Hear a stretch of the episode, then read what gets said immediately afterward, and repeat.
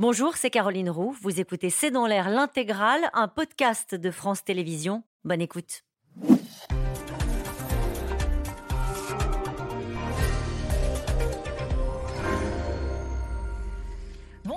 À toutes et à tous. C'est un invité qui est devenu bien encombrant. Le rappeur Medine, connu pour euh, ses prises de position de gauche, a été convié aux universités d'été des Verts, de la France Insoumise et à la fête de l'UMA. Une présence qui a provoqué une série d'annulations après des propos jugés antisémites. Les maires écologistes de Bordeaux et Strasbourg ont aujourd'hui choisi de boycotter la rentrée politique de leur propre parti qui a lieu au Havre. Et d'ailleurs, le maire du Havre, Édouard Philippe, a annulé cet après-midi lui aussi, sa venue pourtant programmée euh, pour un mot d'accueil républicain. Ce n'est pas la première fois euh, que la gauche est accusée d'ambiguïté sur les questions liées à l'antisémitisme et cette nouvelle polémique secoue à nouveau la NUPES, déjà euh, fragilisée par des divisions internes. Alors, qui est ce rappeur Que dit-il vraiment? Le procès en antisémitisme qui est fait à une, partie de la gauche est-il justifié? Affaire Médine, la gauche torpille sa rentrée.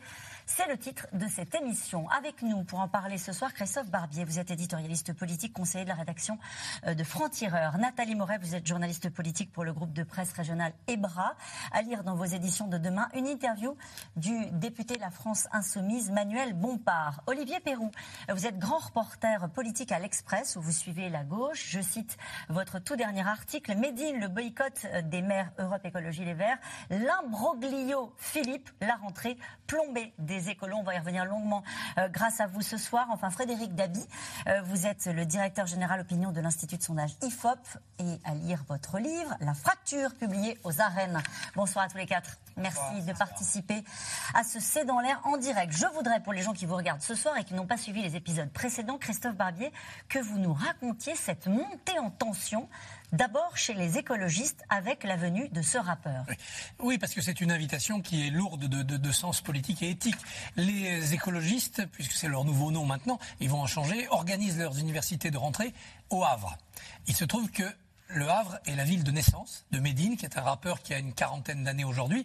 Mais c'est pas seulement un rappeur, c'est quelqu'un qui a été au centre de très nombreuses polémiques pour euh, le texte de certaines de ses chansons et pour certaines apparitions publiques. Par exemple, c'est un adepte du geste de la quenelle, il y a quelques années. Quenelle qui est considéré par beaucoup comme le salut nazi inversé, puisque le bras est tendu vers le bas, et donc un geste antisémite. D'autres disent non, c'est un geste anti-système, mais assez vite, quand on les fait parler, c'est quoi le système? C'est le système capitaliste. Le capitalisme, c'est les banques. Les banques, c'est les juifs. Donc on retrouve cet antisémitisme latent. Dans les paroles des chansons de, de, Médine, on les a réécoutées à Franc-Tireur, on a fait un article, il y a des choses quand même qui sont indéfendables. Quand il dit euh, je déracine l'arbre de la laïcité, je scie l'arbre de la laïcité avant qu'il soit mis en terre.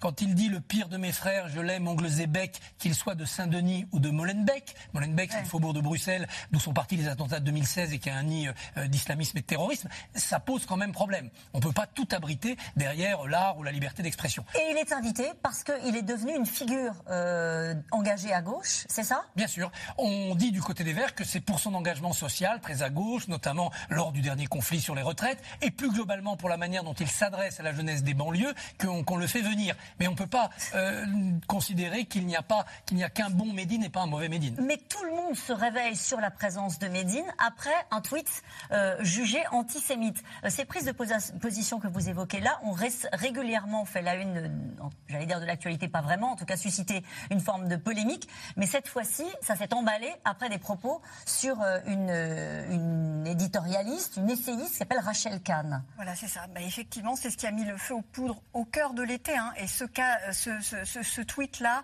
dans lequel il parlait, je ne sais plus comment, comment il disait, de... de Rescampé. Voilà, rescampé.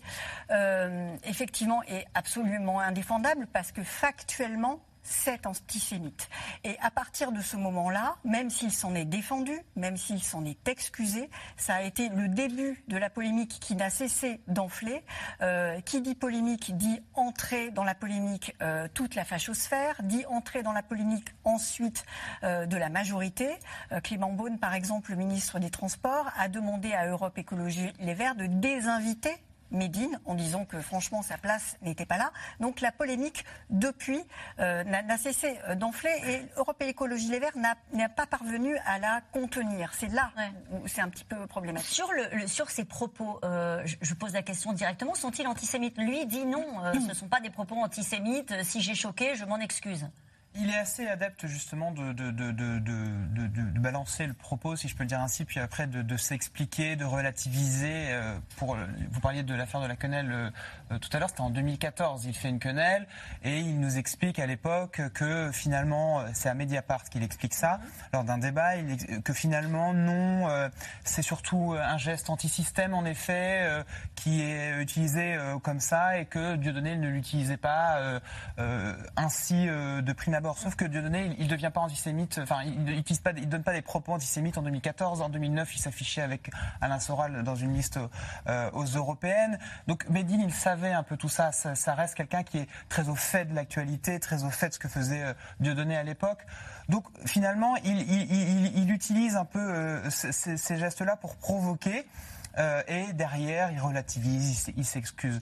Tout ça, Europe Écologie et les Verts le savaient. Euh, euh, la vraie question aussi, c'est de savoir pourquoi Europe Écologie et les Verts s'évertuent à vouloir l'inviter, y compris après son tweet sur Rachel Kahn.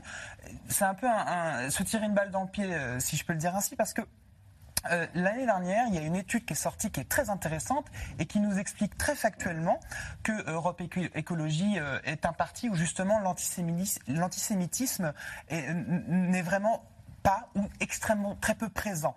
Euh, c'est un des premiers partis qui lutte justement contre, contre vraiment au, devant de la lutte contre l'antisémitisme à gauche, mais aussi à droite, parmi tous les partis. Et, finalement, euh, en venir à ça, c'est assez dingue, c'est contre-productif et, et, tombe un peu dans un piège qui se Alors lui s'en défend, hein, ses fans s'en défendent, cite des propos de chansons dans lesquels il dit l'antisémitisme c'est un, un, cancer qu'il faut euh, combattre comme l'islamophobie. Ses fans rappellent aussi qu'il a été invité par euh, le prix Nobel de la paix de Mukwege en raison d'une chanson contre l'excision. Euh, ils disent non, euh, il y a un emballement médiatique, il y a une instrumentalisation de, de, ces propos qui ont été maladroits, mais il n'est pas antisémite et il n'est pas raciste. Oui, cette défense peut être entendable parce que c'est vrai que traditionnellement, il y a toujours un décalage entre l'intérêt des médias pour les universités d'été des partis politiques et l'intérêt réel des Français. Ce n'est pas euh, leur sujet. Mais c'est vrai que, euh, en fait, à minima, l'effet de euh, cette affaire, c'est que ça a complètement cannibalisé, brouillé la rentrée politique d'Europe Écologie Les Verts. On est à quelques mois des élections européennes, l'élection fétiche, si je puis dire, pour le parti écologiste. Et ce parti jouait sur du velours avec la sécheresse, le climat, malgré la pression sur le pouvoir d'achat. Les Français sont sortis de la bataille d'Hernani, la fin du monde, la fin du mois. Ça reste un sujet qui maintenant inquiète les Français et c'est complètement euh, oublié sur euh, des polémiques qui passent peut-être très au-dessus des Français, mais ça aussi, si je puis dire, installe une petite musique sur laquelle une partie de la gauche, mm. Europe Écologie Les Verts, la France Insoumise. Je rebondis sur ce que vous dites. On a fait une enquête pour un think tank américain qui s'appelle AGC sur l'antisémitisme. Et c'est vrai que ce sont les sympathisants d'Europe Écologie Les Verts, de chez LR et du PS où il y a le moins de préjugés antisémites, à la différence des sympathisants RN, où sur mm. quelques préjugés on est au-dessus de la moyenne, et des sympathisants de la France Insoumise, autour duquel il n'y a pas eu euh, de dissonance. C'est les principaux leaders suite euh, aux propos de juste, juste une question. C'est une polémique de l'été euh, où ça traduit vraiment une forme de fracture politique. Je veux dire, si on en parle ici ce soir, est-ce que ça raconte quelque chose d'un clivage au sein même de la gauche? Moi, je pense que ça raconte quelque chose. C'est le reflet depuis maintenant plusieurs mois sur tous les sujets de l'actualité qui sont sur l'agenda politico-médiatique. Qu'est-ce qu'on voit? On voit des divisions chez les partis de la NUPES, chez les personnalités. La police tue, le racisme systémique, euh, l'analyse des émeutes euh, urbaines, la question de l'État, tout ça, euh, ça crée une musique sur laquelle, et c'était ce que nous disaient les Français de gauche au moment des élections législatives, la NUPES est un cartel électoral mm. qui n'ira pas au-delà euh, des élections législatives. En tout cas, depuis l'annonce de la venue du rappeur euh, Medine il y a dix jours, les Verts se déchirent. Les propos jugés antisémites contre l'essayiste Rachel Kahn ne passent pas. Aujourd'hui, les maires écolos de Strasbourg et Bordeaux ont choisi tout simplement de bouder la rentrée politique de leur parti au Havre. Anne Maquignon et Christophe Roquet. Ont choisi de ne pas aller à leur propre université d'été. Les maires de Bordeaux et de Strasbourg s'opposent ainsi à la présence du rappeur Medine, jugé antisémite. Nous avons trop de défis à relever pour nous disperser dans de vaines polémiques. Soyons clairs, l'antisémitisme d'où qu'il vienne est une infamie à combattre. La venue du rappeur a été annoncée il y a plus de dix jours. Depuis, le parti se déchire. Les journées d'été des Verts, c'est ni un tribunal, ni une tribune pour M. Médine. Vous voyez Donc le rôle des écologistes, il doit être assez fort. Et je le dis parce que je suis assez euh, claire dans mes propos. Nous devons euh, déprogrammer M. Médine dans nos journées d'été. Médine, un invité controversé, au bout prononcé pour la provocation. En 2014, il s'affiche en train de faire une quenelle, geste jugé antisémite. Certains textes de ses chansons sont aussi pointés du doigt. En 2015, dans Don't Like, il chante Crucifions les laïcars. Et il y a dix jours, nouvelle salve de critiques quand il qualifie dans un tweet l'essayiste Rachel Khan, juive et petite fille de déportés, de rescanpé. Ces mots suscitent un tollé. Médine est forcé de s'excuser. La formule pas adaptée qui a certainement dû heurter des personnes, et je m'en excuse, n'était pas dirigée vers sa famille ni vers les victimes du drame de la Shoah.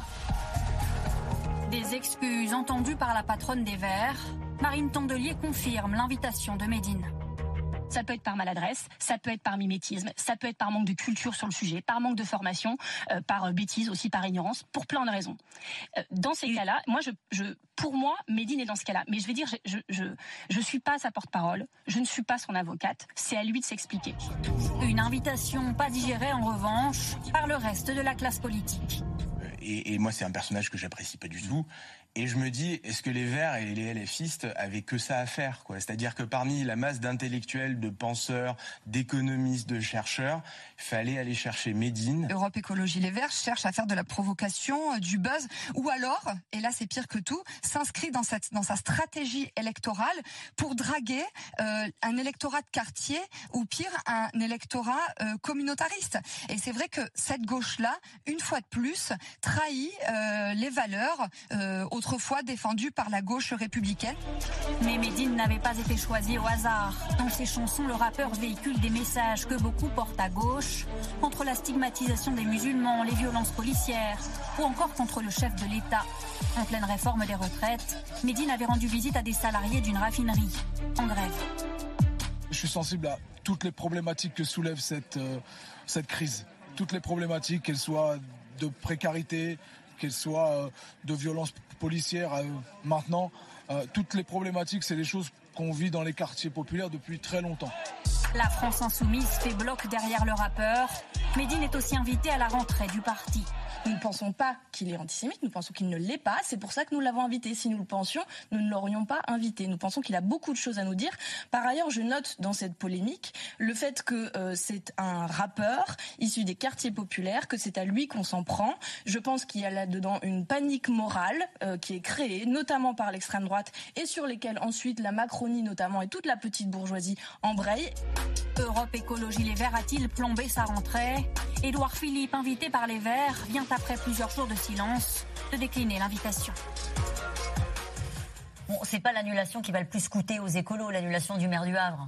Si, ça raconte quand même quelque chose là aussi ça dit quelque chose, euh, l'annulation de l'avenue d'un ministre, l'annulation de l'avenue d'un ancien Premier ministre, du maire de la ville, ça dit quelque chose. Euh, ça devait être une visite de courtoisie républicaine, et eh ben ça montre que les Verts ne sont plus considérés par Édouard Philippe, au moins pour un temps, dans le cercle républicain.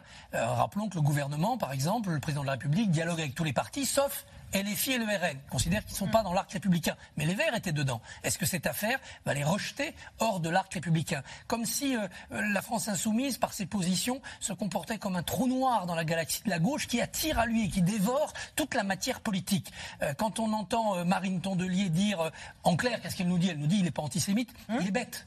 Oui, elle nous dit il manque de culture sur ce sujet. C'est pas tellement plus respectueux pour son invité. Et si quelqu'un manque de culture et est ignorant, c'est nécessaire de l'inviter à parler devant les militants. Enfin, c'est une défense qui est extrêmement Et. Clémence Guettet, députée de la France Insoumise, qui dit, euh, elle, évoque la panique morale. Oui, c'est ça, comme s'il y avait, euh, euh, quand on combat l'antisémitisme, un réflexe de panique. Non, c'est un réflexe salutaire. Euh, dans ce cas-là, il fallait laisser tranquille Jean-Marie Le Pen quand il a dit du rafour crématoire.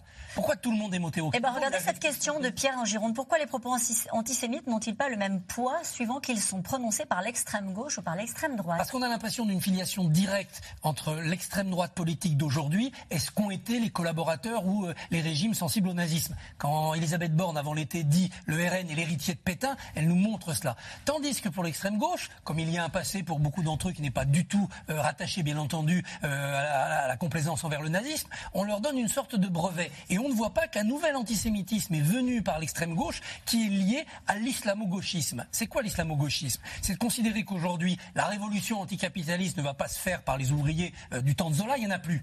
Mais elle va se faire par les banlieues de l'islam, par les banlieues musulmanes. Et qu'il faut donc être conciliant, voire complaisant avec l'islamisme politique pour l'entraîner dans le combat révolutionnaire. Le rouge gagnera par le vert de l'islam. C'est ça le calcul politique de l'islamo-gauchisme. Et quand Clémence Guittet nous dit euh, il n'est pas antisémite, c'est ce que nous disait quand en 2019 LFI a manifesté à côté du CCIF, le collectif contre l'islamophobie, dissous depuis, dans des conditions postérieures à la tragédie de Samuel Paty. Donc on voit bien leur euh, soit leur énorme erreur politique dans l'estimation de l'islamisme politique, soit leur cynisme complet dans un calcul électoral. Or, ça marche, puisque l'IFOP nous avait appris euh, au lendemain de la présidentielle que 69% de l'électorat qui se dit musulman avait voté au premier tour Mélenchon. 69%.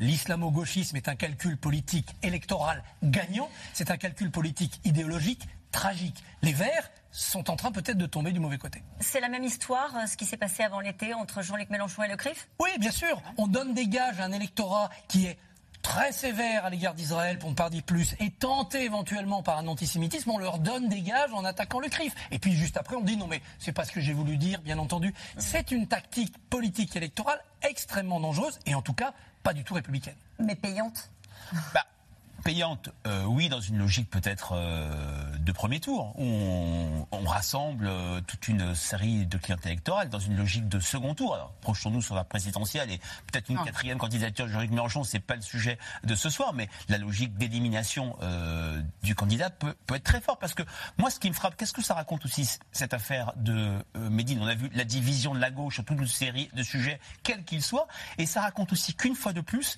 il y a un décalage béant entre le de gravité idéologique des élus de la NUPES dans lesquels domine euh, LFI. Il y a cette équation que font les Français, NUPES égale LFI égale Jean-Luc euh, Mélenchon. Dans ce cadre-là, les autres partis peinent à exister. Il y a la figure de Fabien Roussel. Et de l'autre côté, le centre de, gravité idéologique des sympathisants de gauche qui ne pensent pas dans une majorité qui a un racisme systémique, qui condamnerait sans doute l'invitation d'une personnalité euh, sulfureuse et euh, toute une série de sujets. Il y a ce décalage de plus en plus fort qui fait que euh, quid du devenir de la NUPES et on va le voir en termes de traduction électorale aux élections européennes où sans On doute va en une reparler dans de la un instant. NUPES est impossible. Et on va voir l'instant. Si on reste sur cet épisode-là, euh, on a vu qu'il y a une partie de- d'Europe Écologie Les Verts qui s'est désolidarisée euh, de cette invitation. Euh, Noël Mamère, des maires, c'est pas rien pour, euh, pour Europe Écologie Les Verts. Les maires maire. de Strasbourg euh, et de Bordeaux. Et pas n'importe quel maire. C'est-à-dire euh, Jeanne Barséguian, maire de Strasbourg, et Pierre Urmic, euh, maire de Bordeaux, euh, qui sont quand même maires de très grandes villes, qui eux se désola- désolidarisent de, de, de- de la patronne des Verts, de Marine Tondelier, qui n'a pas voulu désinviter Médine. Ça veut dire quoi? Ça veut dire que eux disent nous, on est les mains dans le cambouis, on est en train, on est, euh, on, On gère la canicule. on gère la canicule, on gère le problème de nos villes, on, on est dans le concret et vous, vous êtes dans, dans- dans- dans les polémiques qui n'ont plus lieu d'être. C'est à peu près ce que disent en creux, et pas tellement en creux d'ailleurs, euh, ces deux maires. C'est presque dévastateur à un moment où euh, Europe Écologie avait tout pour aller bien. C'est un parti qui, après avoir été hyper divisé, est plutôt assez uni. Ils, sont ils ont à peu près les.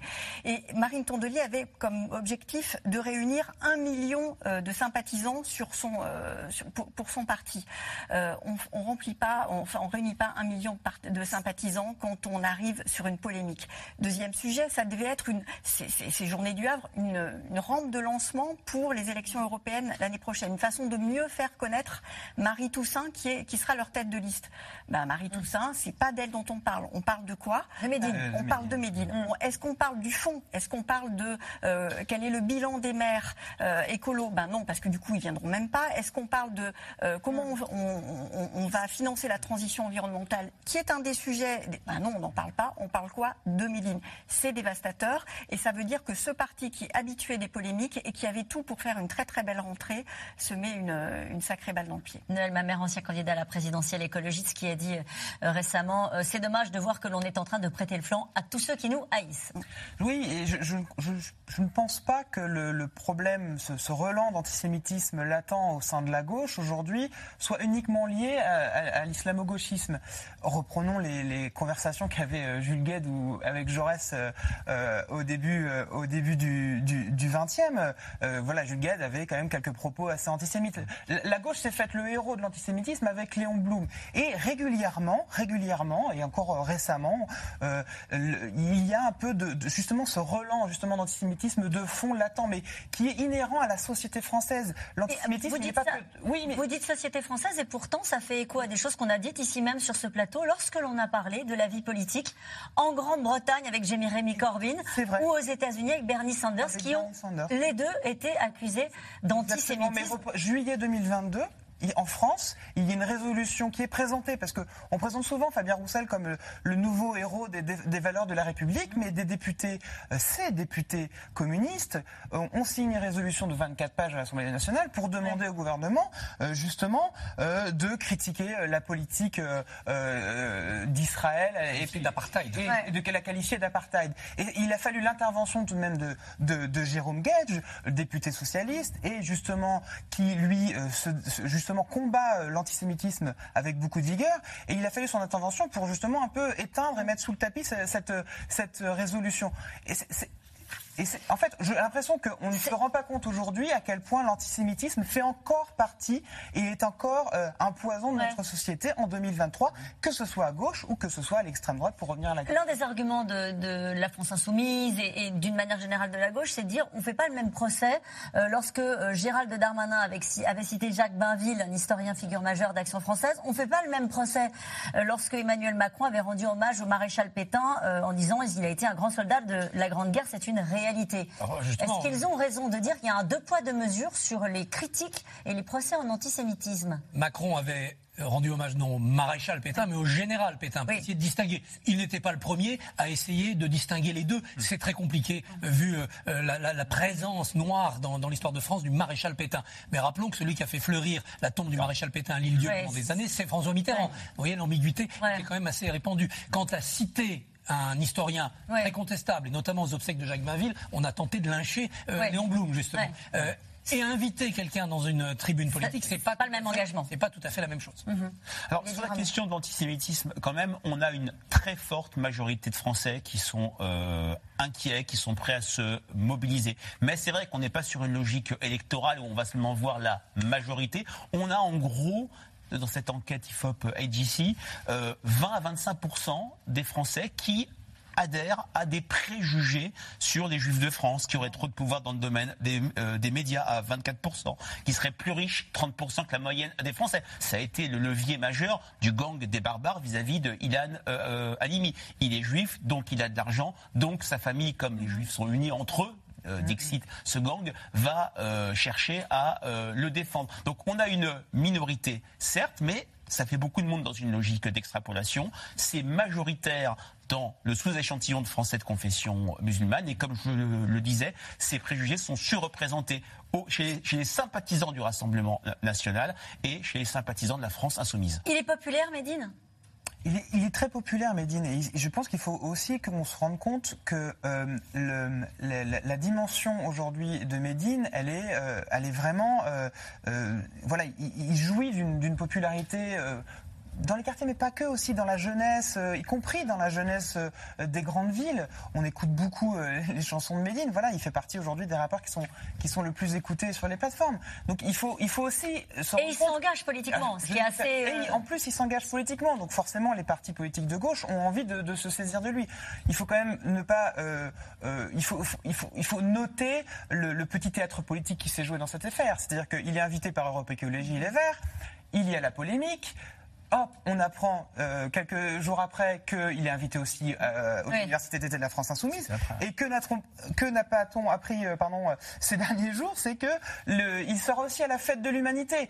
Donc il y a une envie un peu. Donc en fait, il y a un petit débat, pardonnez-moi, je vous ai coupé, mais il y a un débat au sein d'Europe Écologie Les Verts qu'il n'y a pas du tout à la France Insoumise et qu'il n'y a pas du tout euh, a pas- auprès des organisations Alors- de l'affaire de l'UMA, à savoir le PC. Alors, sur la France insoumise, euh, clairement, il y a quelques personnalités, mais c'est très difficile aujourd'hui d'exprimer une position claire et qui va à l'encontre de la direction du parti. Il y a quelques personnalités qui s'en inquiètent sous couvert euh, de off. Donc c'est- on peut en discuter avec eux et justement, ils, ils sont assez mal à l'aise, notamment euh, sur le tweet euh, qui a visé Rachel Kahn. Chez les écologistes, il y a, il y a une, il y a une vraie, il y a une vraie colère de bien des élus. Alors, Jeanne Barséguian, là aussi, ça s'explique notamment parce qu'il y a une forte communauté euh, euh, juive euh, à Strasbourg et qu'elle avait déjà été mise sous pression à l'époque et critiquée à Strasbourg. Et donc, forcément, il, enfin, c'était évident qu'elle allait ne pas venir. Elle a appelé par trois fois Marine Tondelier. Elles se sont eues trois fois cette semaine pour justement en discuter. Et Marine Tondelier a dit OK, je comprends parfaitement, etc. Donc, il y a aujourd'hui, c'est pour revenir à votre question sur Médine. Oui, il, il dit, il dit quelque chose d'une jeunesse et on sait très bien que notamment Jean-Luc Mélenchon, il fait partie des, des, des, des favoris de la jeunesse française aujourd'hui. Donc, il ne veut pas passer à côté de, ça. Les, députés insoumis non plus. Et donc, forcément, euh, Médine est un, pardonnez-moi l'expression, est un outil politique euh, que veut, euh, euh, que, souhaite et que veut la France insoumise. Il dit, je prends, Médine, il dit, je prends des positions aussi, des positions politiques qui sont clivantes. Cela me donne une légitimité pour m'exprimer. Ben, il a le droit de prendre des positions politiques clivantes, mais au-dessus des positions politiques, il y a la loi républicaine, il y a l'éthique, il y a des frontières qu'on ne peut pas franchir parce qu'il n'est plus question d'opinion quand on est dans l'antisémitisme, il est question de délit. Donc on peut faire des pas de côté, mais il faut faire attention. Euh, pourquoi les Verts n'invitent-ils pas un autre rappeur, Aurel San, pour parler de la situation des femmes? Il a été critiqué il y a des années pour des paroles rudes et misogynes. On pourrait l'inviter en considérant que lui aussi il est à rédemption et qu'on veut discuter avec lui. À moins que Marine Ouais. Tondelier considère qu'il est lui aussi ignorant et qu'il faut faire son éducation. Non, c'est absolument indéfendable. Et ils se sont mis dans une situation politique qui va leur coûter cher parce que non seulement les thèmes écologiques passent complètement à la trappe, alors qu'ils devraient être les rois de cette rentrée politique vu que l'actualité climatique du, du monde entier. La présentation de la liste aux européennes et l'en- l'engagement d'une liste pour les européennes, là aussi, ça va passer à la trappe. Et bien entendu, ça renforce aussi cette ce sentiment d'emprise psychologique de LFI sur les Verts, sur tous leurs partenaires de la NUPES. Et il y, a un- il y a une personne qu'on n'a pas vraiment entendue sur ce sujet, parce qu'on parle des européennes, mais il y a les sénatoriales qui arrivent à la rentrée aussi, et il y a un Yannick Jadot qui est, alors, qui est forcément opposé à l'avenue de Médine, qui n'a pas vraiment parlé encore aujourd'hui, et que, ça peut, que cette affaire aujourd'hui peut plomber, enfin en tout cas à Paris, ça, va, ça, ça ne va pas être accepté, ils s'en inquiètent, il va falloir que aussi on l'entende sur ce sujet, je crois. Il est hors de question qu'ils annulent cette invitation, à, ce stade. Ils ont réfléchi euh, cette semaine, Marine Tondelier et ses équipes. Ils ont hésité, et puis finalement, en tout cas, c'est ce qu'ils m'ont raconté. Ils ont dit euh, ce qui est fait est fait, et on va lui demander de s'expliquer et de provoquer. Que dit Sandrine Rousseau?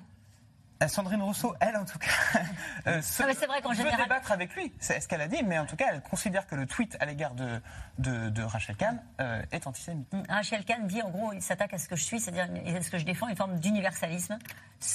Ah Oui, bien sûr, c'est évident. Et puis, euh, il euh, s'attaque à travers elle à sa famille qui a disparu dans les camps. Donc, ce jeu de mots n'est absolument pas... Il n'y a pas de doute sur le fait que ce soit des propos antisémites. Absolument pas de doute. Donc, s'il se s'excuse, c'est pas simplement pour avoir été maladroit, il doit reconnaître qu'il a commis un tweet antisémite. Oui, et tout ce tweet, tous ces, tous ces débats, mais quel décalage euh, avec ce que les Français attendent d'un parti politique au moment d'une université d'été qui a un temps de formation. Déjà, ils a n'attendent pas temps- les universités Alors, d'été, les ils Français. s'y intéressent pas, mais quand on interroge les Français, qu'est-ce qu'on attend d'un parti politique? C'est qu'il s'oppose euh, au gouvernement, s'il a un parti d'opposition, qu'il dresse des constats sur l'état de la société et, si c'est un parti d'opposition, qu'il propose une offre programmatique alternative. Est-ce qu'inviter Médine avec toute cette polémique répond à cette attente prégnante des Français? Je ne le pense pas. Et une fois de plus, Europe Écologie et les Verts jouaient sur du velours dans le contexte de cet été caniculaire, de tous du, du niveau d'inquiétude des Français, de la question de l'eau qui avait été évoquée pour la première fois, qui avait été préemptée positivement par Jean-Luc Mélenchon avant le début de la campagne euh, présidentielle. Là aussi, c'est une occasion euh, ratée puisque l'écume médiatique, l'inquiétude euh, des, l'inquiétude des Français, je pense qu'il n'y a aucun il y a une minorité seulement de Français qui souhaiteraient voir Médine prendre la parole dans euh, euh, ce cadre-là. Tout ça euh, met la gauche une fois de plus sous, sous les ténoirs, plutôt que après cette séquence des retraites où elle a été extrêmement visible, elle n'a pas pris le point, si je puis dire, la met une fois de plus, dans cette guerre des trois, blocs par rapport au RN, par rapport au bloc central, en difficulté par rapport aux autres blocs. Si on fait un petit écho avec la polémique Sardou, est-ce qu'on est à un moment donné, euh, non mais oui, mais est-ce qu'on est à un moment où les, les, les, les chanteurs, les comédiens sont de retour dans le débat politique? Les rappeurs? Bah, les rapports l'ont tout. Pardon. Moi, Pardon, moi je ne pense pas. Je, je pense que ce sont deux polémiques très différentes et qui arrivent et qui naissent à un moment où l'actualité est calme et du coup elles prennent beaucoup plus d'ampleur qu'elles n'auraient euh, à en prendre. Simplement la polémique. Médine, à mon avis, illustre, mais de façon stabilo-bossée, euh, la querelle entre la gauche universaliste et la gauche différentialiste. Alors expliquez-nous, universaliste Alors, la- et différentialiste. La, gauche uni- euh, universaliste, c'est la gauche qui pense que la loi doit, euh, doit être la même pour tous. Et la gauche euh, différentialiste dit qu'effectivement, pour mener des combats, il faut prendre conscience qu'il y a des minorités et que ces minorités-là doivent être traitées de façon spécifique pour obtenir des droits. C'est ça qui se passe. Et on voit bien qu'à Europe Écologie Les Verts, euh, bon, clairement la France Insoumise, par exemple, est une gauche différentialiste.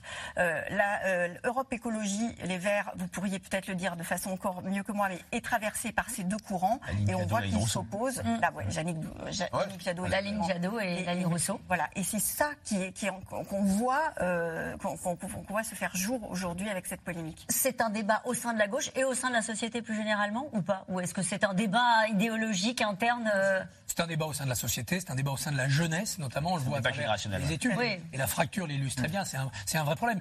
L'universalisme républicain doit en ce moment se soucier de se relégitimer, de se, de se remettre en marche pour reconquérir les, les générations qui, qui viennent, et notamment les générations de votants. Tout ça dans une crise plus globale de la, de la démocratie. Olivier Perron Je, je- je- oui, je, je suis assez d'accord avec ce que vous disiez aujourd'hui, euh, tout de suite, c'est-à-dire que la gauche est vraiment traversée, et c'est peut-être c'est un autre propos que vous teniez un peu plus tôt, la gauche est vraiment traversée par des divisions, mais ces divisions, elles sont pas anecdotiques.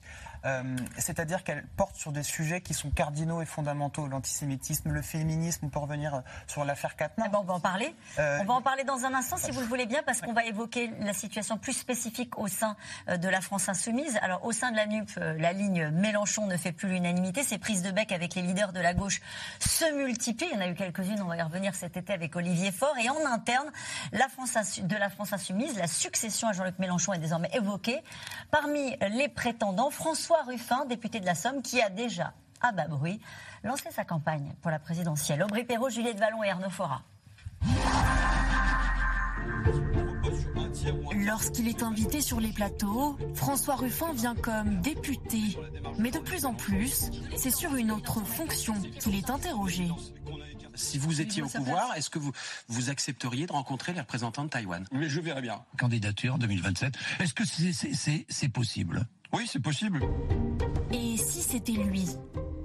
À quelques jours des rentrées politiques, certains veulent voir en François Ruffin un possible successeur de Jean-Luc Mélenchon. Vous êtes là depuis le début des Lui, qui a labouré le terrain en cette année de grande colère sociale. Prenez des notes, j'ai Oui. quand vous parlez pour vous concurrencer.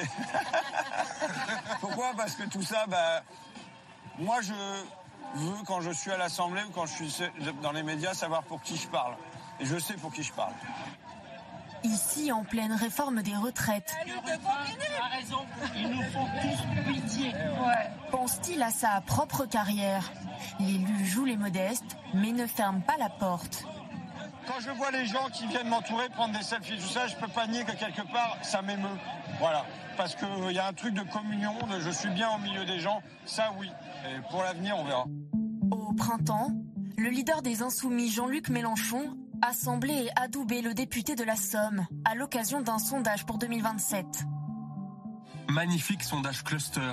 François Ruffin et moi passons la barre des 20% et accédons au deuxième tour. François est prêt. En avant. Alors, encouragement ou cadeau empoisonné? Quelques mois plus tôt, le député avait été écarté des instances dirigeantes du parti. Est-ce qu'on a tout simplement pas voulu écarter tous ceux qui pouvaient euh, avoir des ambitions pour 2027 ou ceux qui veulent qui sont pas toujours d'accord avec le chef. Et ça me paraît de l'ordre de l'évidence. Maintenant, vous savez, je De l'évidence, c'est une évidence. On Ah a oui, écarté ceux qui avaient des ambitions. Une évidence. Ruffin se démarque. Ruffin agace les siens, notamment lorsqu'il se dit social-démocrate. Je blaguais avec les socialistes. Je leur disais, le problème c'est que ça fait des décennies que vous n'êtes plus ni sociaux ni démocrates. Moi je le suis. Je prends l'expression au sérieux. De la théorie aux prises de position très concrètes, François Ruffin avance à contre-courant. Moi, je ne suis pas euh, sans frontières. Je suis partisan que on puisse euh, euh, choisir, qu'on puisse décider ensemble de euh, qu'est-ce qu'on fait sur le terrain de l'immigration. Immigration ou économie, l'insoumis insiste sur des thèmes trop longtemps délaissés par la gauche selon lui. S'adresser surtout aux territoires ruraux tournés vers le RN. On est dans des terres là qui ont porté, qui ont été le creuset du socialisme et du communisme pendant un siècle. Et j'entends parfois que ce sont euh, finalement des territoires qui n'ont jamais accepté la démocratie et la République, donc ça serait presque naturel qu'ils se tourneraient vers le Rassemblement national. Pour moi, j'entends un certain nombre de signes qui sont des signes d'abandon. Le député qui a troqué le t-shirt pour la chemise, les coups d'éclat pour un ton plus calme, n'est-il pas trop isolé? Sur son blog, il prend la peine de préciser. Sur le fond, c'est en gros dans la continuité des positions de Jean-Luc Mélenchon. Car le chef reste pour l'instant le chef, rappelle le patron du parti. Je vois pas pourquoi ici, si vous voulez, je, je, je ferais comme si Jean-Luc Mélenchon n'était pas une figure, une référence, quelqu'un qui a permis à notre famille politique de passer de zéro député et 11% à la présidentielle en Donc il n'est ni le 2012 à patron. 75 députés et 22% des voix à l'élection présidentielle en n'est ni le 2022. patron. La figure de Jean-Luc Mélenchon, toujours aussi présente. Aux journées d'été des Insoumis ce week-end, l'ancien et peut-être futur candidat sera bien là, au milieu de nombreux candidats à la succession. Alors, nous allons revenir sur, euh, François Ruffin, mais quand même un mot sur Jean-Luc Mélenchon. On parlait euh, d'antisémitisme. Euh, évidemment, c'est des accusations qui le rendent dingue, Jean-Luc Mélenchon. Est-ce que, que- que- qu'en dites-vous, euh, Christophe Barbier? Comment est-ce qu'on peut imaginer, euh, il, en effet, en rappelant qu'il est républicain, euh, qu'il puisse prêter le flanc à ces critiques-là, Jean-Luc Mélenchon? Oui, c'est le, le parcours personnel de Jean-Luc Mélenchon, qui est né en Afrique du Nord, qui est arrivé euh, dans la métropole et qui a subi, il a eu l'impression de devenir lui le bougnoul à son tour. Donc par rapport au racisme, il a toujours été très très sensible et son républicanisme fait qu'il se révolte chaque fois qu'on le soupçonne de cela. Mais on ne peut pas ne pas prendre en compte le Mélenchon électoral tel qu'il développe la France insoumise depuis un certain nombre d'années et qui fait qu'il a fait preuve d'indulgence envers euh, des gens qui étaient par leur position euh, au bord de l'antisémitisme. La manière dont il défend Médine avec ses tweets euh, en ce moment, ça n'est pas possible. Ça n'est pas possible si on rapporte cela au brevet républicain que Jean-Luc Mélenchon incarnait il y a encore une dizaine d'années. Il y a quelque chose qui ne colle pas entre les valeurs du Jean-Luc Mélenchon jusqu'en 2008-2012 et euh, ce que Jean-Luc Mélenchon peut euh, tenir comme propos, et notamment dans ses tweets euh, depuis. Il y a quelque chose qui ne va pas, que moi je mets au, débit d'un électoralisme. Il veut avoir le vote d'une certaine France et il pense qu'il ne peut avoir ce vote qu'en étant dans cette forme de, de- de complaisance. Ça l'amène à des circonvolutions et à des acrobaties euh, lexicales qui me semblent pas très, très, très grandioses. Frédéric Dabi. Oui, il y a une euh, véritable dissonance entre ce, ce parcours et puis toute une série de déclarations plus ou moins fortuites, plus ou moins fortes, qui font peut-être système et euh, accréditent euh, ce euh, soupçon tel que l'a vécu en Angleterre euh, Corbyn. Ouais. C'est vrai que lorsqu'il dit très récemment que le patron du CRIF est d'extrême droite, lorsqu'il parle du grand rabbin d'Angleterre responsable de la défaite des travaillistes, l'associant au Likoud, lorsqu'il parle de la présidentielle et quelques jours avant, je vous dis les choses de manière euh, incorrecte, veuillez m'en excuser, qu'il y a toujours un attentat, un accident pour troubler le jeu euh, électoral. Il y a quand même une référence à ce qui s'est passé en euh, 2012 à Montauban et euh, à euh, Toulouse. Tout ça euh, accrédite euh, cette idée qu'il cherche un autre euh, électorat lorsque il prend la parole sur la visite du Premier ministre indien Modi venant pour le 14 juillet et le seul angle qu'il utilise c'est que c'est un islamophobe. Tout ça peut prêter le flanc sur lequel il envoie des signaux à un certain euh, électorat. Alors voilà, on n'est pas là pour sonder euh, des consciences, loin de là, mais c'est vrai qu'il y a cette, ce double parcours, un parcours ré- euh, républicain euh, exemplaire, euh, le- le- la proximité avec Charb, dont il sait, il faut le dire, euh, bien éloigné sur le plan du discours euh, et des idées. Il n'arrête pas sa campagne en 2012 au moment des, des attentats commis par Mohamed Merah. Il ne vient pas à la cérémonie qui rassemblait tout le monde à Toulouse. Donc il y a quelque chose qui est euh, à expliquer, à comprendre quand on voit la globalité du parcours de Mélenchon. Que pense Jean-Luc Mélenchon de François Ruffin? Euh, Il lui préférerait Adrien Quatennens, non. Et si on revient avant de peut-être aller sur les questions de succession, euh, sur cette polémique qui nous occupe ce soir, euh, François Ruffin, il a dit quoi sur Médine? Rien. Rien. Rien, rien. Il n'a pas pris la parole. Alors c'est à la fois euh, peut-être malin et à la fois un peu triste, justement, parce que sans doute qu'il a quelque chose à dire. Il pourrait s'indigner Et il pourrait euh, s'indigner, euh, prendre un pas de côté supplémentaire par rapport à justement la ligne qui est défendue par Jean-Luc Mélenchon et le parti, euh, parce que c'est ce qu'il fait depuis euh, euh, quand même plusieurs mois, euh, François Ruffin. Euh, je, je vais, je vais briser un mythe.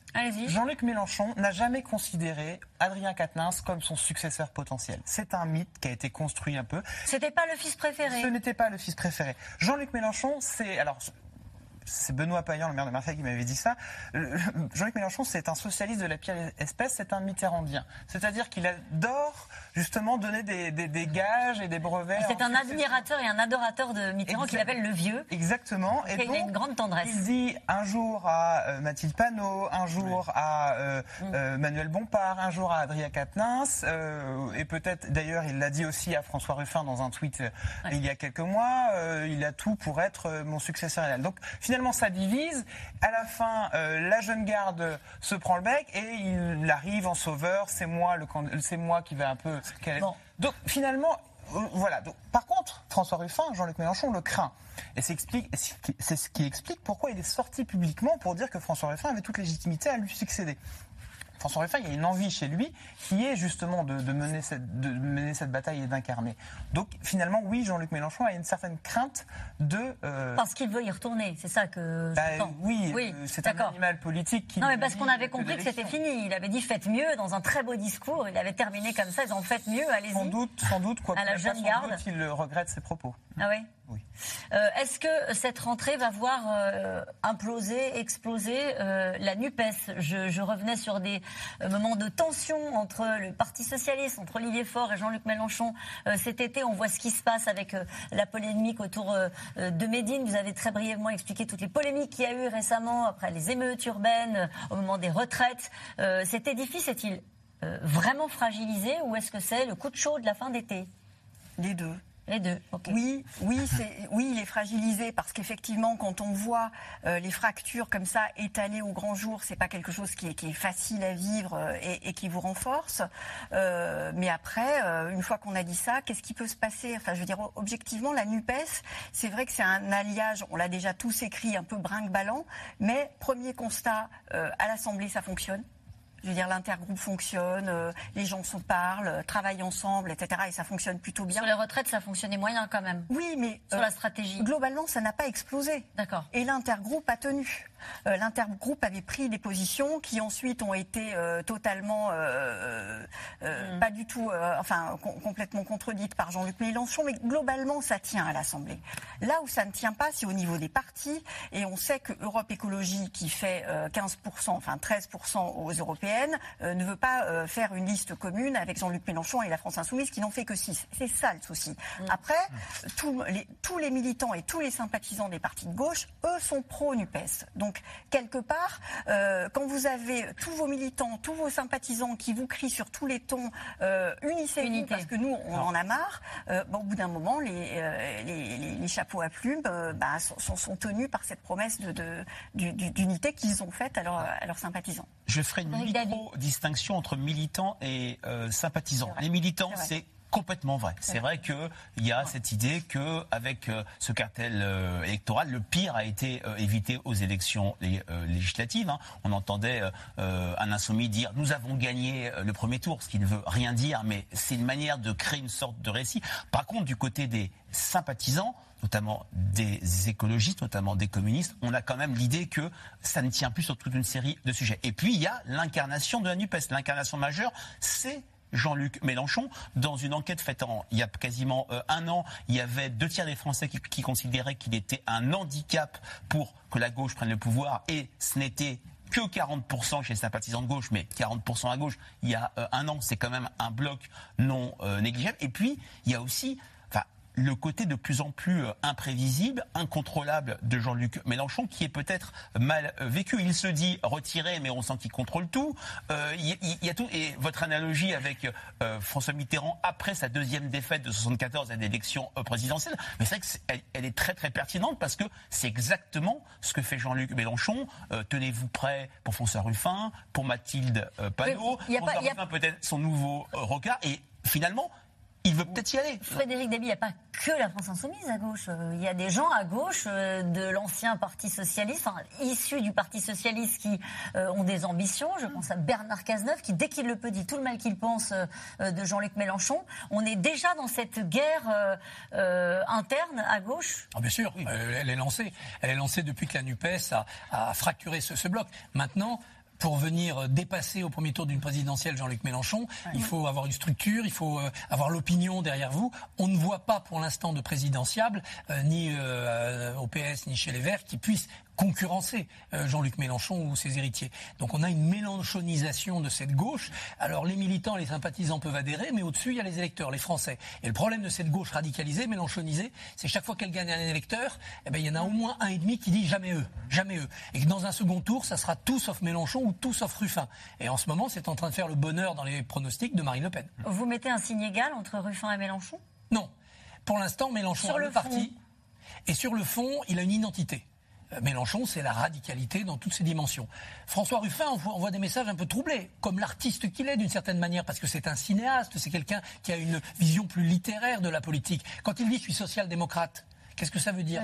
Social et démocrate, mais quel message ça envoie à une gauche plus, plus radicale? Il risque de perdre plus sur sa gauche qu'il ne gagnera vers sa droite. Donc pour moi, son identité n'est pas encore euh, euh, affirmée, claire. Le projet ruffiniste pour la France, je ne le vois pas. Et puis la maîtrise d'un appareil politique, parce qu'il en faut des gens pour coller des affiches et organiser des meetings, et le financement d'une campagne, je ne le vois pas du tout non. Et on parle de la gauche, mais la campagne présidentielle, visiblement, va être lancée ce week-end avec, euh, à droite, euh, sur l'électorat de droite, Gérald Darmanin, hein, qui a été adoubé par Nicolas Sarkozy et qui a fait quelques allusions à la prochaine bataille. On est déjà, ça peut paraître lunaire pour les gens qui nous regardent, on est déjà dans cette bataille-là, parce qu'avant, il y a les sénatoriales et les européennes. Mais je- oui, et puis je m'interroge vraiment est-ce que les gens, euh, vont, les Français vont vraiment être hallucinés? On n'a pas vraiment eu de campagne en 2017, on n'a pas vraiment eu de campagne en 2022. Donc finalement, c'est aussi ça, les restes de ces manques de campagne, c'est qu'aujourd'hui, il y a la politique qui se joue. La gauche. Même si les sondages disent le contraire, la gauche est en train de recréer quelque chose avec la NUPES, qui est un objet un peu étrange. C'est-à-dire que les partis étaient très contents, notamment les Verts et les Socialistes, étaient très contents de la trouver en 2010 euh, 2022 et aujourd'hui, on voit qu'ils essayent de s'en détacher, y compris Jean-Luc Mélenchon.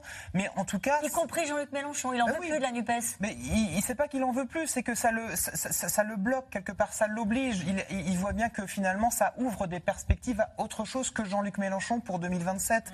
Euh, on a très tôt parlé de primaire à gauche et il y a des personnes qui s'engouffrent. Je pense notamment à Jérôme Gade dont on parlait tout à l'heure. Donc il y a des ambitions qui s'aiguisent et il y a un trésor de guerre, parce qu'il faut le rappeler, qui est celui de la campagne de Jean-Luc Mélenchon, puis euh, des législatives, parce que les, les Insoumis, c'est le groupe le plus euh, numé- euh, numériquement le plus fort à gauche. Donc il y a un trésor de guerre à avoir pour la campagne de 2027. Juste avant 2027, revenons à une forme de, de- de- de pragmatisme. Euh, les sénatoriales et les européennes, ils ont quelque chose à jouer? Les Oui. insoumis, absolument pas aux élections sénatoriales. D'ailleurs, ça a été l'objet du tweet, euh, des échanges de tweets cinglants Ouais. et devant tout le monde, si je puis dire, euh, entre Jean-Luc Mélenchon et euh, Olivier Faure. hein. Euh, Écris-moi, euh, appelle-moi, euh, parle plutôt euh, à Mathilde Panot et à, euh, et à Bompard. Et puis, bien sûr, les élections euh, européennes. Alors, les sondages ne veulent pas dire grand-chose neuf mois en fait avant, mais ce qui me frappe, c'est que lorsque l'on fait une hypothèse, liste NUPES unique.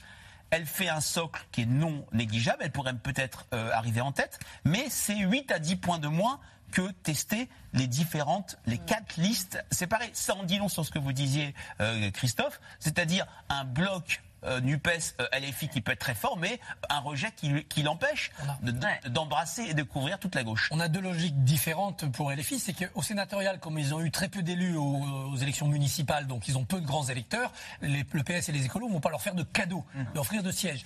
Aux européennes, c'est sur le fond qu'il n'y a rien de commun entre des fédéralistes chez les Verts, euh, des européistes convaincus au PS et des anti-européens acharnés chez LFI. Donc l'union, elle n'est pas possible. La machine électorale, avec euh, son hypocrisie et ses compromis qui a fonctionné aux législatives, elle ne peut pas être répercutée. Elle ne le sera pas non plus, à mon avis, au municipal, dans de nombreuses villes. Donc ça va faire arriver la NUPES très cabossée au moment de la présidentielle. Mais ça a été le cas dans le quinquennat précédent. Les polémiques sur Mélenchon, les élections intermédiaires difficiles, elles ont eu lieu. Et qu'est-ce qui s'est passé au début de l'année Ouais. 2022 Ah. Anne Hidalgo s'est effondrée. Roussel, en faisant pourtant une bonne campagne, a fait un très mauvais score. Et c'est Mélenchon qui a fait la mise. Peut-être regarde-t-il ce qui se passe euh, ailleurs en Europe avant euh, ces, européennes, parce que la gauche, au moins qu'on puisse dire, n'a pas forcément le, vent dans le dos. En Europe, c'est l'extrême droite qui euh, gagne du terrain. En Allemagne, lors des toutes dernières élections locales en juillet, mais aussi en Espagne, au Danemark, en Suède aussi, à Stockholm, où le parti des démocrates de Suède, ouvertement anti-islam, voit même ses militants brûler le Coran. Thibaut Gross, Erwan Lyon. L'image a été partagée des milliers de fois sur les réseaux sociaux. Le 31 juillet dernier, devant le Parlement suédois, un homme brandit le Coran, en flammes. Ce n'est pas le premier autodafé commis par Salwan Momika. Le 28 juin, à l'occasion de la fête de l'Aïd, ce réfugié irakien piétine, puis brûle plusieurs pages du texte sacré de l'islam devant la mosquée de Stockholm. L'événement est autorisé et même encadré par la police sous les yeux de passants stupéfaits. Cette personne a le droit de se tenir ici devant tous ces gens et de faire ça Ça me semble fou. La liberté d'expression, c'est très important. Mais je pense que brûler un ouvrage religieux, ce n'est pas de la liberté d'expression, c'est autre chose. C'est de la provocation. Comment Salwan Momika a-t-il obtenu le feu vert pour organiser un autodafé en place publique? Une bataille judiciaire a agité la Suède pendant des mois. Dans une interview donnée à la presse, Salwan Momika défend la liberté d'expression et les valeurs humaines suédoises et justifie son geste. Je veux montrer au monde que le Coran est plus dangereux que les armes nucléaires. Je veux qu'il soit interdit ou que les versets sur le meurtre et l'incitation en soient retirés. Des positions extrêmes. D'origine chrétienne, cet Irakien se présente comme athée. Avant son exil, il affirme avoir été arrêté et persécuté par le gouvernement de Bagdad suite à sa participation aux manifestations contre la corruption en 2019. Récemment arrivé en Europe, il a adhéré aux démocrates de Suède, un parti d'extrême droite en croisade contre l'islam et qui soutient les attaques contre le Coran, à l'image de ce député. La seule chose que je fais, c'est de défendre notre liberté d'expression, et je continuerai à le faire. Je pense qu'il convient d'être dur envers les personnes, les individus, les croyances dont l'objectif est de limiter notre démocratie. Dans les pays musulmans, c'est le tollé. Manifestations en Iran ou encore au Pakistan. Drapeau suédois en flammes. En Irak aussi, la colère se déchaîne. Nous demandons à ce que ces actes soient punis. Nous sommes comme tout le monde. Si un autre livre sacré avait été brûlé, les fidèles auraient protesté, non? Fin juillet, à Bagdad, l'ambassade de Suède est mise à sac, puis incendiée. L'ambassadrice elle-même est expulsée du pays. Stockholm menacé, jusque sur son sol. Jeudi dernier, le gouvernement décide de relever le niveau d'alerte terroriste, une première depuis 2016. Il y a plusieurs exemples de groupes terroristes qui ont appelé leurs sympathisants dans le monde entier à venger les autodafés du Coran qui ont eu lieu en Suède. Il s'agit notamment du Hezbollah au Liban, d'Al-Shabaab en Somalie et d'Al-Qaïda. Nous devons continuer à vivre comme d'habitude. Nous protégeons notre société ouverte contre ceux qui la menacent. Nous défendons nos valeurs démocratiques. Nous nous protégeons nous-mêmes, nous défendons notre mode de vie. Le Premier ministre suédois a estimé que les autodafés demeurent légaux, mais inappropriés.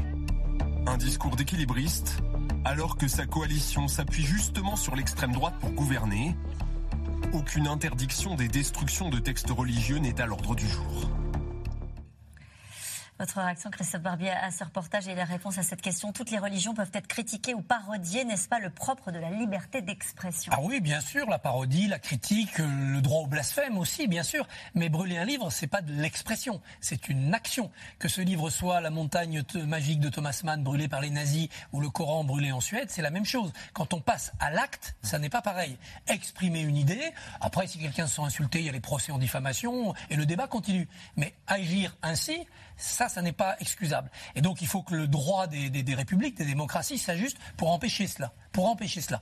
Et puis, euh, euh, au-delà même de l'aspect juridique, c'est évidemment donner des mobiles à ceux qui veulent commettre des attentats et qui veulent la fin de l'Occident. Donc, euh, n'armons pas les, les, ennemis des démocraties. En tout cas, on voit que c'est une extrême droite au nord de l'Europe qui assume son anti-islamisme. Ah oui, elle le dit de manière très très ouverte avec des succès électoraux. Là, ce qu'on vient de voir, ça, ça rappelle aussi euh, un précédent. En septembre 2005, au Danemark, un autre pays scandinave, quand il y avait eu des caricatures du prophète qui avaient été après republiées en France par Charlie Hebdo, et ça a été le début des problèmes pour Charlie Hebdo. Mais c'est vrai que dans les motivations de vote pour l'extrême droite, dans ces pays-là, l'islamisme, l'idée d'un islam conquérant et qui impacte négativement sur les modes de vie, est un très puissant levier. Et par rapport à ce que vous disiez, euh, Christophe, sur le droit au euh, blasphème, euh, en France, ça fait complètement consensus, mais il y a un clivage générationnel de plus en plus complètement abyssal. pas totalement. Consensus. le droit au blasphème. Pour une majorité, mais de plus en plus, et notamment chez les jeunes, il y a une sorte de une sorte de confusion entre le droit de se moquer de principes religieux et d'une religion sur euh, ces euh, différents préceptes. Alors c'est bien sûr pas brûler des livres, hein, c'est quand même euh, autre chose. Et le fait qu'il ne faut pas discriminer des croyants. Et notamment chez les jeunes, dans les enquêtes, nouvelles vagues, nos enquêtes historiques que l'on a menées, on a maintenant trois quarts des jeunes qui considèrent qu'il ne faut pas se moquer des religions et de leurs principes pour ne pas offenser les croyants. Mm. Et c'est sur cette question qu'il y a un clivage générationnel de plus en plus fort. Olivier Perron brûler des livres, qu'ils soient religieux ou non, ça s'appelle, c'est un nom très simple, ça s'appelle le fascisme. S'attaquer physiquement à Salman Rushdie, pour, pour, ses écrits, ça s'appelait aussi du fascisme. C'est-à-dire qu'une fois qu'on a dit ça maintenant, je, trouve assez... Euh, les autres pays nous regardent souvent, nous la France, un peu bizarrement, avec un œil curieux. Avec, avec notre laïcité Avec notre laïcité. Les Américains nous regardent, avec, nous font les Nous font la leçon en général. Nous font la leçon sur euh, la loi de 1905. Et pourtant, c'est quelque chose qui est quand même assez précieux. C'est-à-dire que ce qui s'est passé en Suède, ce n'est pas possible en France. Brûler le Coran comme ça, mm. ce n'est pas possible en France. Néanmoins, euh, aujourd'hui, c'est très intéressant les chiffres que vous parlez sur cette jeunesse et ce clivage générationnel, c'est que la laïcité, ben, on l'enseigne plus vraiment en France. Et la, finalement très mal. Et, la, raison première, et on en revient finalement à un problème qui peut traverser, on, peut adapter cette question sur plein de thématiques aujourd'hui en France, c'est que l'éducation euh, à nos valeurs civiques, républicaines aujourd'hui, sont un peu passées à la trappe et on se retrouve justement avec ces clivages générationnels à, au point où, aujourd'hui, eh ben, finalement, il y a une jeunesse en France qui comprend un peu plus ce qui se passe euh, aux États-Unis que ce qui se passe en France. On peut se mettre à la place de ceux dont on parle, les enseignants, mm. euh, à qui on demande de s'emparer de ces ah, sujets-là. et qu'on soit clair, voilà. eux n'ont plus les moyens aujourd'hui d'enseigner euh, l'éducation civique. Enfin, j'ai quitté l'école il n'y a pas très très très longtemps et je me souviens de cours une fois tous les 15 jours d'éducation civique. Eh ben, ça existe toujours. Mais, même tous les 15 jours, je trouve pas ça beaucoup, si vous me Christophe Barbier? Un mot sur ce sujet. On a traversé un temps républicain à partir de la Troisième République où tout cela était naturel. Le langage maternel de tous les petits Français, toutes les petites Françaises, c'était l'universalisme laïque. Et puis on se rend compte aujourd'hui qu'avec les changements démographiques, les changements aussi de, du système de valeurs, avec cette idée que le XXIe siècle doit être religieux ou ne sera pas, comme avait dit Malraux, eh bien cette éducation-là, elle est à refaire. Ça n'est pas évident. Bah, il faut s'y atteler. C'est pas facile pour les enseignants. Et il mettent beaucoup de jours dans la famille. Il faut y mettre les moyens. Mais même la notion de la laïcité, c'est très compliqué parce qu'aujourd'hui, elle est défendue la laïcité bec et ongle par l'extrême droite, notamment, peut-être un peu moins par la gauche Oui, euh, au sein de la gauche, vous avez de vrais laïcards qui rappellent la vraie définition de la laïcité. C'est quoi la laïcité? C'est permettre à chacun d'exercer son culte, de croire dans la religion qui peut être la sienne. Mais pour qu'il puisse le faire, il faut neutraliser certains endroits, l'école, la fonction publique, etc. Et il faut organiser cette vie dans la communauté nationale de religions différentes. À partir du moment où vous basculez dans le communautarisme, chacun chez soi et on se parle pas et voire on se fait la guerre, vous êtes dans un autre système. Et l'instrumentalisation de la laïcité par l'extrême droite? Ah ben à partir du moment où elle n'est plus défendue par la gauche républicaine, par la droite républicaine, eh bien euh, l'extrême droite s'en empare, comme elle s'est emparée il y a 30 ans du patriotisme parce que ça faisait mauvaise figure que d'aimer le drapeau et de chanter la Marseillaise. Juste un mot avec vous sur. Euh, euh, est-ce qu'on peut parler de poussée d'extrême droite en Europe? C'est juste de le dire comme ça? Bah, Oui, quand on regarde les, les, derniers. Euh, les derniers résultats électoraux, mais c'est chaque situation des pays est diverse. Mais en, en, tout cas, en Espagne, ça n'a pas été vraiment le cas. Mais dans les pays du Nord, en Allemagne avec l'AFD, en Italie, bien sûr, avec Meloni. Ça n'a pas été le cas, mais le parti Vox gagne du terrain en Espagne? Oui, mais oui, mais il n'est pas euh, en situation de, de, pouvoir, de gouverner. Mais en tout cas, il y a quand même une lame de fond très, très, très large euh, au-delà des spécificités de chacun des pays. Et puis, je rappellerai qu'en France, on a quand même euh, une Marine Le Pen. Quand on parle d'une victoire à l'élection présidentielle, ça ne paraît pas une hypothèse complètement non plausible. Et nous revenons maintenant à vos questions. Merci d'avoir écouté C'est dans l'air. Comme vous le savez, vous pouvez désormais écouter l'intégrale, mais aussi l'invité ou vos questions à nos experts. Tous ces podcasts sont disponibles gratuitement sur toutes les plateformes de streaming audio. Et pour le replay vidéo, c'est sur France.tv, bien évidemment. À bientôt.